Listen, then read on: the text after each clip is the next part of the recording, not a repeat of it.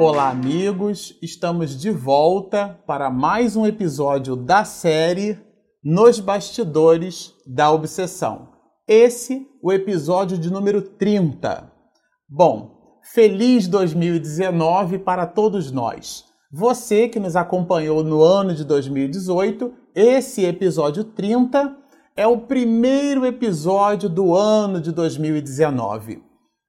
E nós vamos abrir é, o trabalho com o desdobramento do capítulo 4. Vocês que nos acompanharam, o último vídeo do ano passado, nós fizemos lá na Mansão do Caminho, em frente à casa do Divaldo, naquela brisa maravilhosa no recanto de Joana.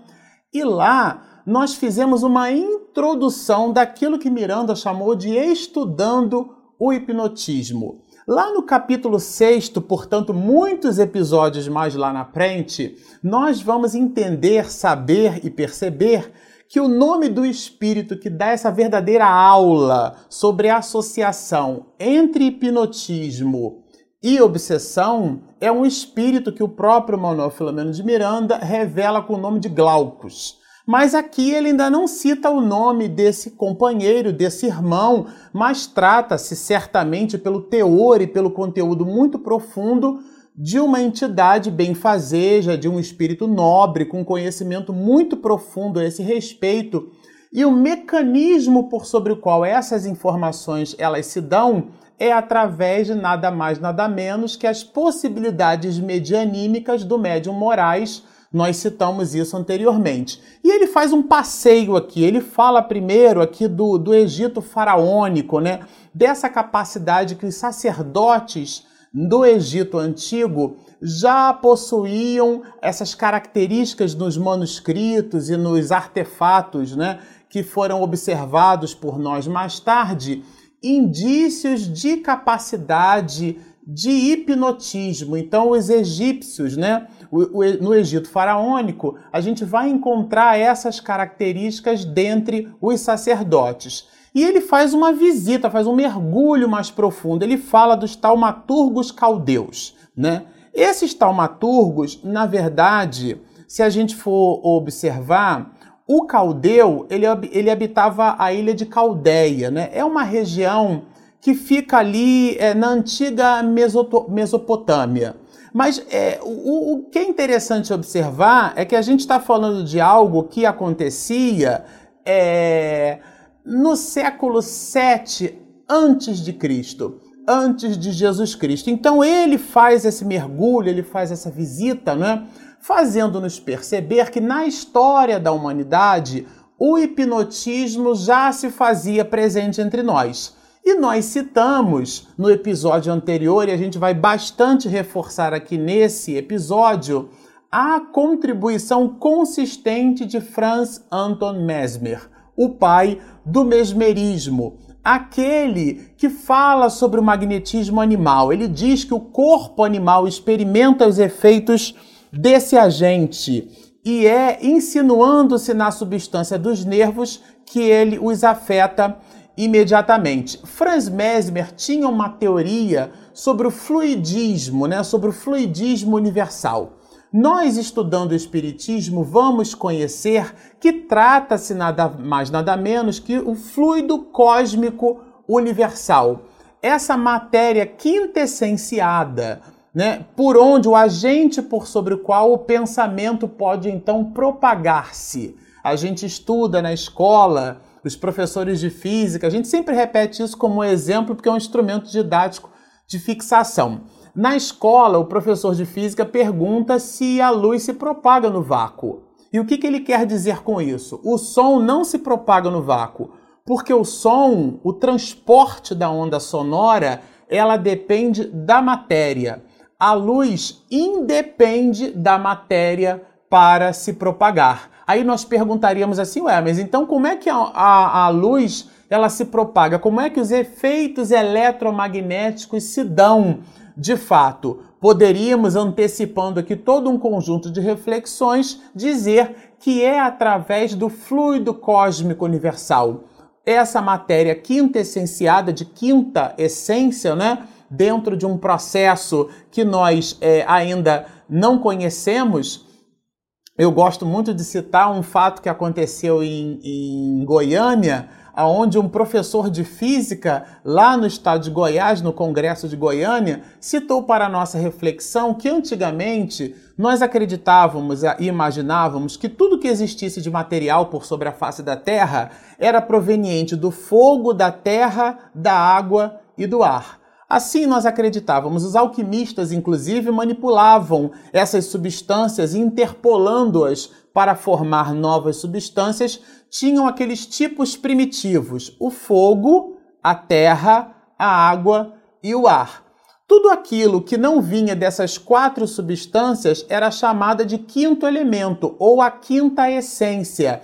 Então, de uma certa forma, dizer que o fluido cósmico universal é uma matéria quintessenciada é usar a definição de uma palavra cujo conceito eu não conheço muito para explicar uma outra que eu não faço a menor ideia.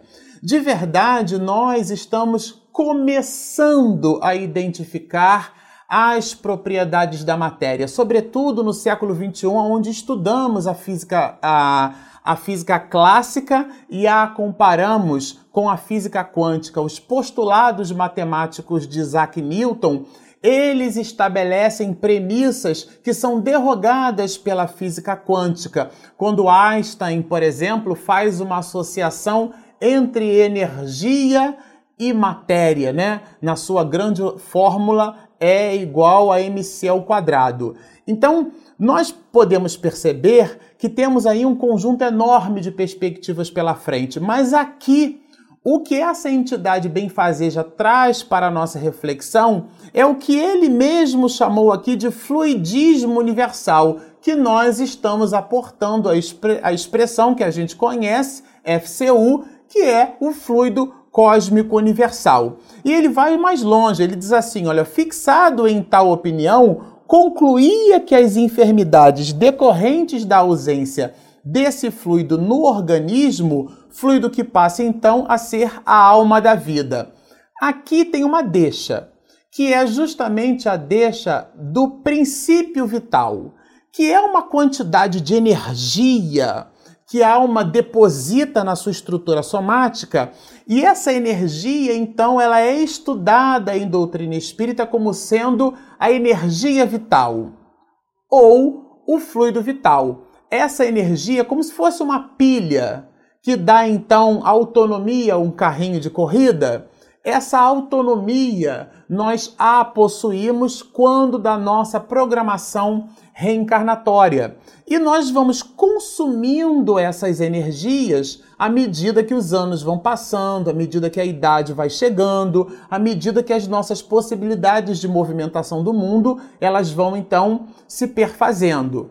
O que é importante observar aqui é que se nós temos noites indormidas, a, a, a, as atividades onde a gente queima neurônio, né, quando a gente fica uma madrugada inteira acordado, na chamada balada aí entre os jovens, desperdiçando esse, é, dissipando essa estrutura energética, esse fluido vital, é como se nós então antecipássemos pelo mau uso ou pelo desuso dessa bateria que recebemos, chamada de fluido vital, em desperdiçando-a, nós estaríamos então antecipando o nosso processo reencarnatório. André Luiz tem toda uma tese a esse respeito. Ele chega ao ponto de nos dizer que a maioria de nós não completa a reencarnação de fato com o planejamento que nós fizemos na existência anterior.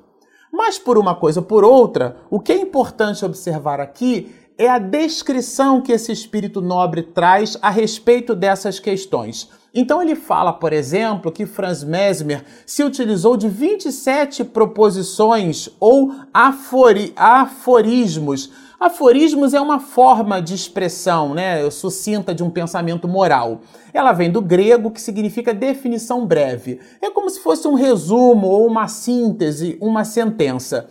E Anton Franz Mesmer criou postulados, esses 27 postulados ou proposições que, dado na época aquilo que o próprio no aporte aqui de Manuel Filomeno de Miranda, trazido por esse espírito nobre, né? Ele chamou de caráter burlesco, de burla, como se fosse um gracejo. Então, é, é, o que faz nos parecer aqui é que essas apresentações de Franz Mesmer, como ele então mostra que era algo é, descuidado de sua própria aparência física, é, exibiam essas sessões onde ele chegava a tratar, por exemplo, ao mesmo tempo de mais de 130 pessoas classificadas com características de histeria, né?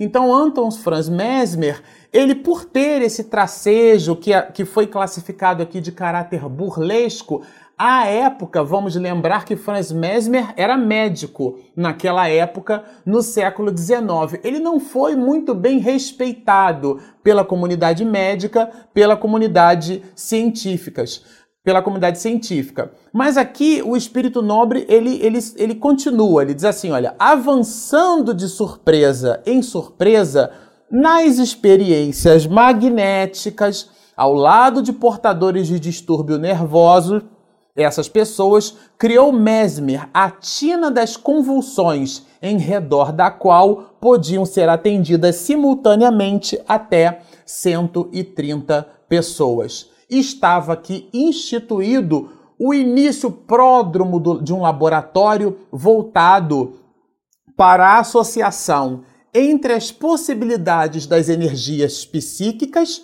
porque o cérebro é, é, ele é uma glândula né, que segrega substâncias, mas acima dele está a alma pulsante que a governa.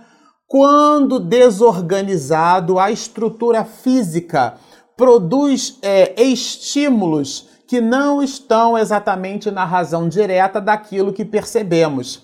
Nós citamos em episódios anteriores um, um, um filme, uma película, que deu origem, inclusive, a um filme, O Escafandro e a Borboleta conta a história de um homem que depois que ele teve um derrame, ele se vê tetraplégico e com o movimento de um único olho. E com aquele olho, aquele homem conseguiu escrever um livro que dá origem, inclusive, a, esse, a essa película, né? E ao, e, e ao próprio título da obra, né? O escafandro e a borboleta, porque o escafandro era como ele se sentia. Então a alma às vezes não consegue, pela deficiência do corpo, exprimir os seus sentimentos, é, revelar o poder e a potencialidade de todas as suas possibilidades, porque o corpo é um agente limitador.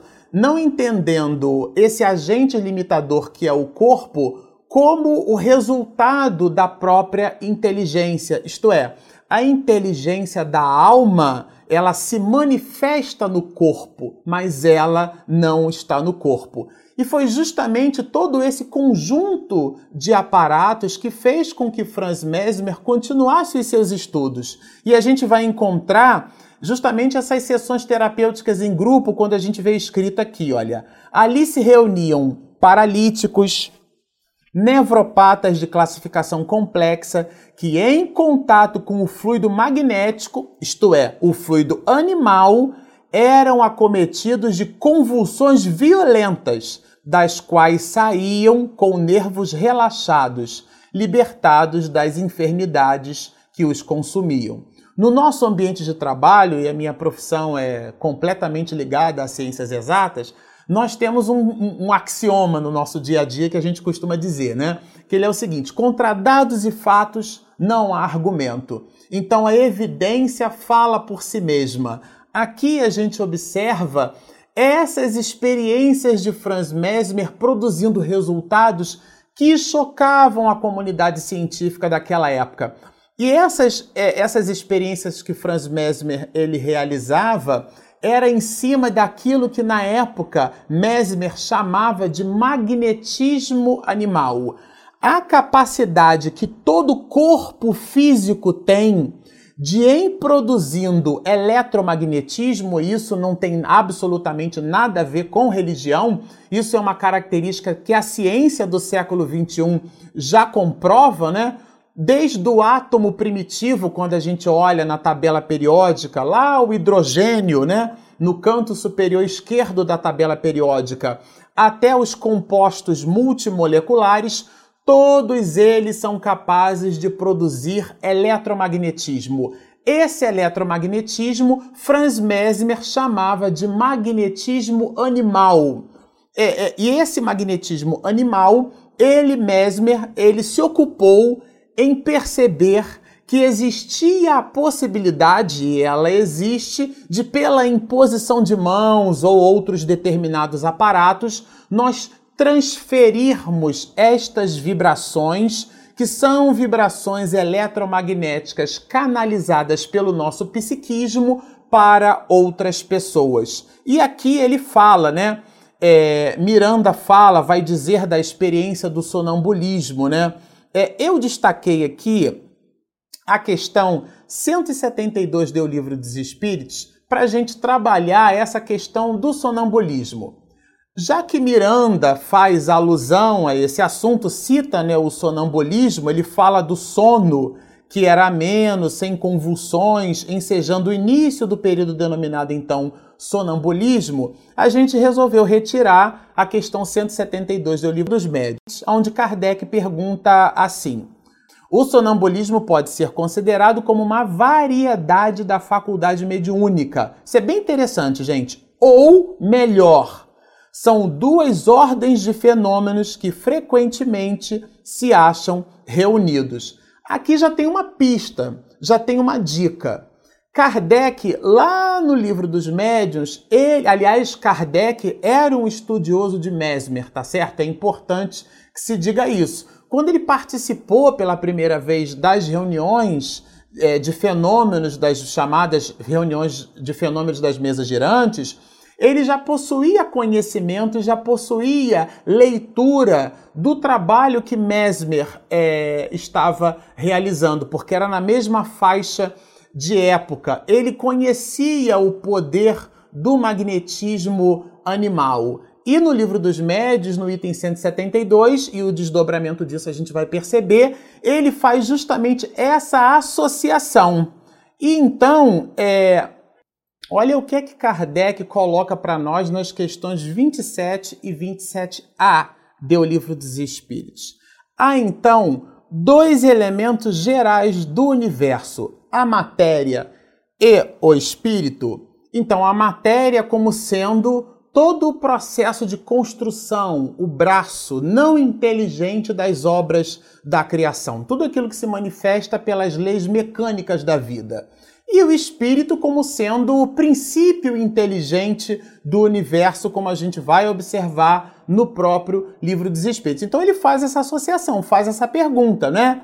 Há então dois elementos gerais? E aí os espíritos respondem sim, e acima de tudo, Deus, o Criador, o Pai de todas as coisas. Então, tudo que existe de material por sobre a face da terra e imaterial, que é o Espírito, tudo foi criado por Deus. É um axioma que a gente não tem exatamente uma cognição para depreender né, da forma em que a gente precisaria, porque é, é complexo entendermos Deus na sua criação, o Criador e, e, as suas criações, elas meio que se confundem, né? Nós costumamos, na nossa abstração, imaginar a grandiosidade de Deus, imaginando a grandiosidade do universo, mas não conseguiríamos imaginar Deus é, é, criando o universo. E antes disso, o que, que, ele, o que, que ele criou? Né? Se ele cria constantemente, então a gente entra ali numa espécie de labirinto de minotauro né? e não sai nunca dali.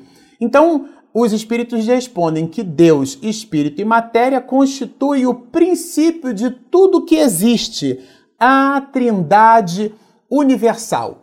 Isso significa dizer que se eu penso em alguma coisa e eu plasmo, isso que eu estou plasmando é o que? Matéria, porque não é espírito.